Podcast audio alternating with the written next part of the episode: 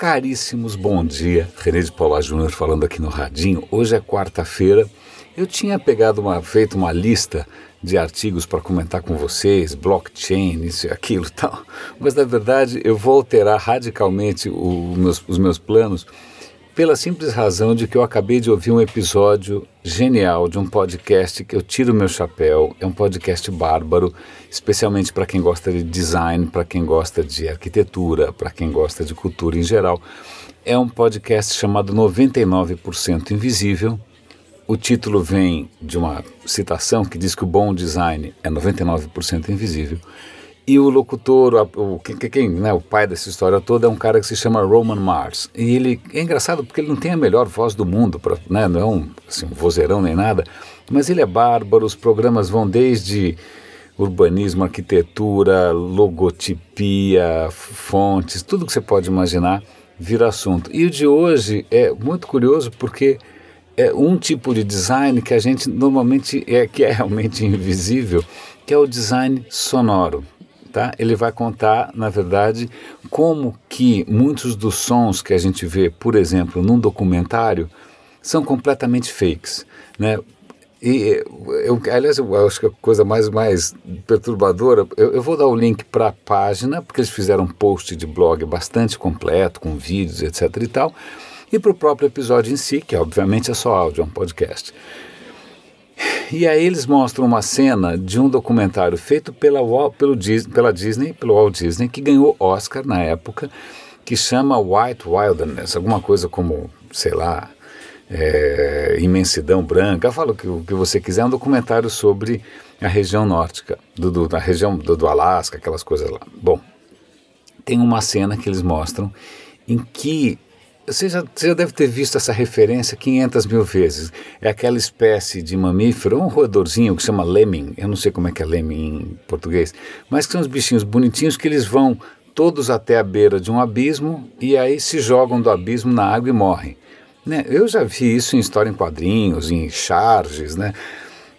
Então aí você vê ali da onde nasceu essa história, essa, essa essa coisa, esse meme que você tem na cabeça vem dessa história da Disney, que eles realmente mostram os caras chegando na beira do precipício. Aí eles se jogam na beira do precipício, jogam lá embaixo, caem no oceano e vão lá se afogar, né? Com uma locução dramática, todo um papo furado. A questão é a seguinte: primeiro, isso é mito. Lemmings não fazem isso. É, é um completo mito. Segundo, os produtores pegaram lemmings, caçaram os lemmings por ali botar os caras ali, empurrar os caras para baixo, é tudo forjado, é um horror. Mas na verdade, bom, pronto, estraguei algum mito da sua infância, lamento. Mas esse não é o tema central do podcast. O, o, tema, o tema central são os efeitos sonoros. Então, quando você está ouvindo lá o leão caminhando na savana, ou elefante correndo. Né? O que acontece é que isso normalmente foi filmado de uma distância literalmente animal. uma puta distância. O cara tem uma teleobjetiva gigante que consegue pegar o cara com uma super qualidade a centenas de metros. Acontece que o mesmo você não consegue fazer com microfone. Nenhum microfone tem a mesma capacidade de uma teleobjetiva. Então o que você faz é que você pega o vídeo que você captou, bota lá para um maluco assistir. Esse maluco está sentado no chão, em volta dele tem vários tipos de, de, tanquinhos, cada tanquinho com um tipo grama, areia, pedra tal, e o cara vai estapeando aquilo para simular o barulho dos, pa dos passos dos animais. Ele vai fazendo barulhos gozados para simular a folhagem das árvores, usando fita VHS velha. Então tem um cara que em português chamaria sonoplasta, que inventa sons que não existem, mesmo num documentário de natureza. Então, quando você vê lá o leão rugindo, o elefante batendo o pé no chão, 99% daquilo é forjado, simplesmente porque não tem outro jeito. Ele até conta que em alguns momentos você consegue captar o som direto. E é muito interessante ver a dificuldade que é captar o som direto, sobretudo quando é de uma sei lá, de, uma, de uma, uma, lagarta que engana formigas com o som que ela imita do bebê. Como é que você capta esse som? É dificílimo. Né? Mas muitas vezes, para você fazer um documentário 100% natural, 99% é absolutamente artificial. Muitas vezes o próprio vídeo é artificial. Você faz aquilo no estúdio, você usa a computação, né? você monta para parecer que a história faz sentido. Então esse é um dilema engraçado, né? que para falar sobre natureza você tenha que forjar sons. Alguns deles, por exemplo, quando você vê um elefante andando e faz tum, tum, tum, tum, na real, cara, um elefante não faz barulho quando anda. Pelo menos não tanto quanto a gente imagina, porque o pé do cara é acolchoado. Né? Então agora, só que se você botar um elefante sem fazer barulho, é estranho. Então você inventa um barulho para o pé do elefante.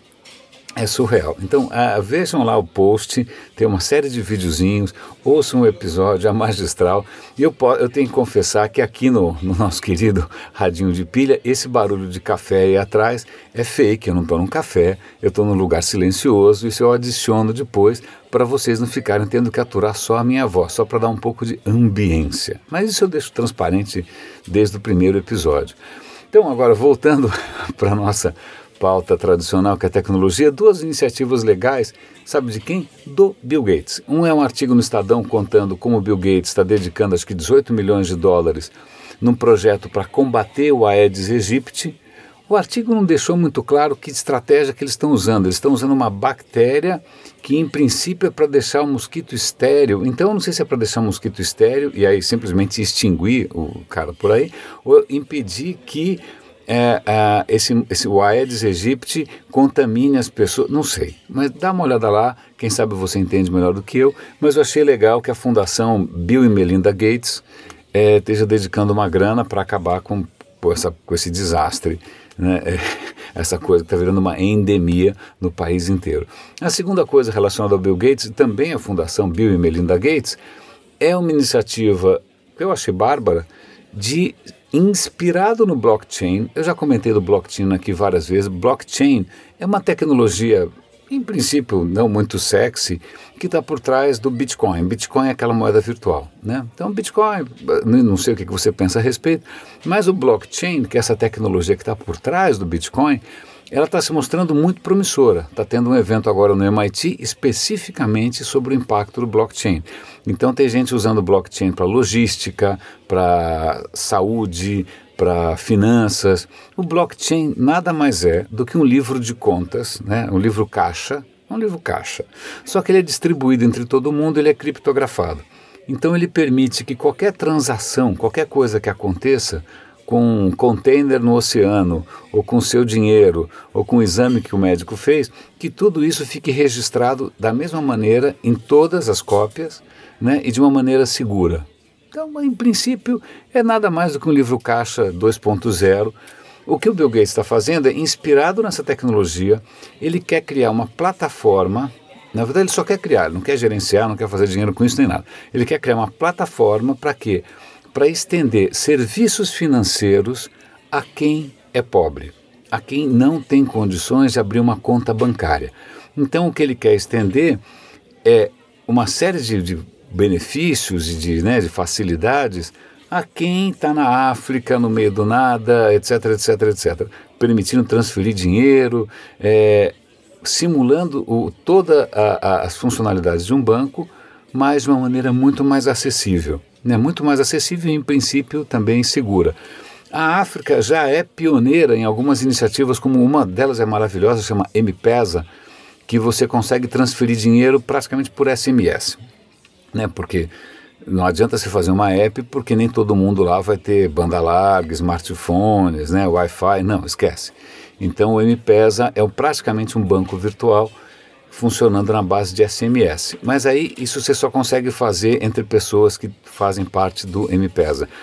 O Bill Gates está tentando fazer uma plataforma é, com a mesma inspiração, né, de você estender é, ou empoderar, né, que é uma palavra que eu odeio, empoderar é, as camadas mais pobres da população do mundo né, usando blockchain ou um derivado de blockchain. Tá? E isso tem que ser compatível com SMS, com rede 2G, com celulares mais capengas do mundo.